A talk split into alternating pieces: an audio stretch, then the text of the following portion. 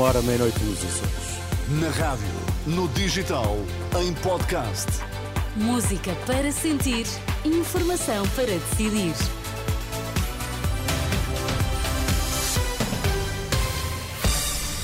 Notícias na Renascença, destaques esta hora. PS vai assinando com a medida acabar com as portagens nas antigas Scut, custará cerca de 100 milhões de euros contas de Fernando Medina. É uma retaliação. Os Estados Unidos atacaram alvos no Iraque e na Síria que terão feito pelo menos 18 mortos.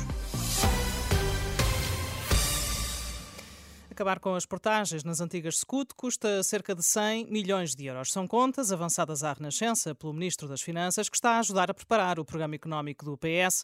Pedro Nuno Santos, secretário-geral socialista, já anunciou a medida, mas Fernando Medina avisa que quem governa tem de fazer escolhas.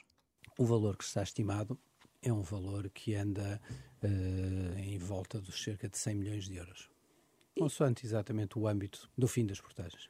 E não havia condições para ter sido feito antes? Se me pergunta, é possível resolver em simultâneo todas as solicitações? Que, aliás, quando se aproximam as eleições, crescem sempre de tom. Se me pergunta, é possível responder sim às reivindicações de tudo quanto hoje está sobre a mesa aos olhos dos portugueses em todas as áreas? Bom, a minha resposta é muito clara: é não é possível. Mas isso depois é o, é o cerne da política, é escolher. Este é apenas um certo da entrevista deste sábado de Fernando Medina, Ministro das Finanças, ao programa Dúvidas Públicas, uma conversa moderada por Arsénio Reis e Sandra Afonso, que pode ouvir na Renascença a partir do meio-dia. Os tempos máximos de resposta garantidos para a cirurgia oncológica diminuíram em média, mas aumentaram para os doentes com cancros que devem ser operados em três dias, é o que mostram os números relativos ao período entre 2019 e 2021. O alerta foi deixado pela Direção-Geral da Saúde, que reconhece que os tempos de espera aumentaram em 2020 2020 devido à pandemia de Covid, mas foram recuperados em 2021, atingindo os níveis de 2019, ano de pré-pandemia.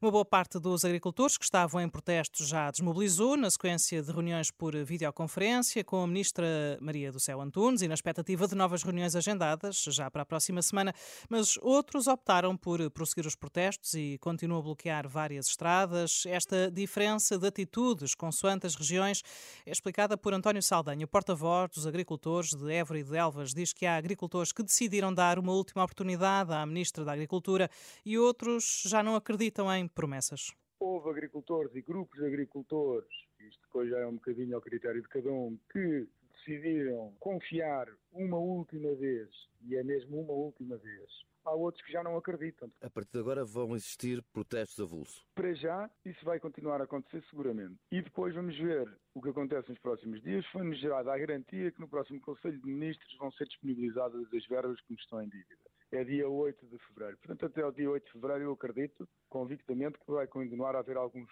alguns movimentos. A partir do dia 8 de fevereiro voltará a haver um movimento global ou não. António Saldanha, porta-voz dos agricultores de Évora e Elvas, ouvido pelo jornalista Pedro Mesquita. Os Estados Unidos bombardearam mais de 85 alvos e instalações ligadas à Guarda Revolucionária do Irão e grupos pró-iranianos no Iraque e na Síria. Foi uma resposta ao ataque do passado domingo na Jordânia, que matou três militares norte-americanos e provocou 40 feridos.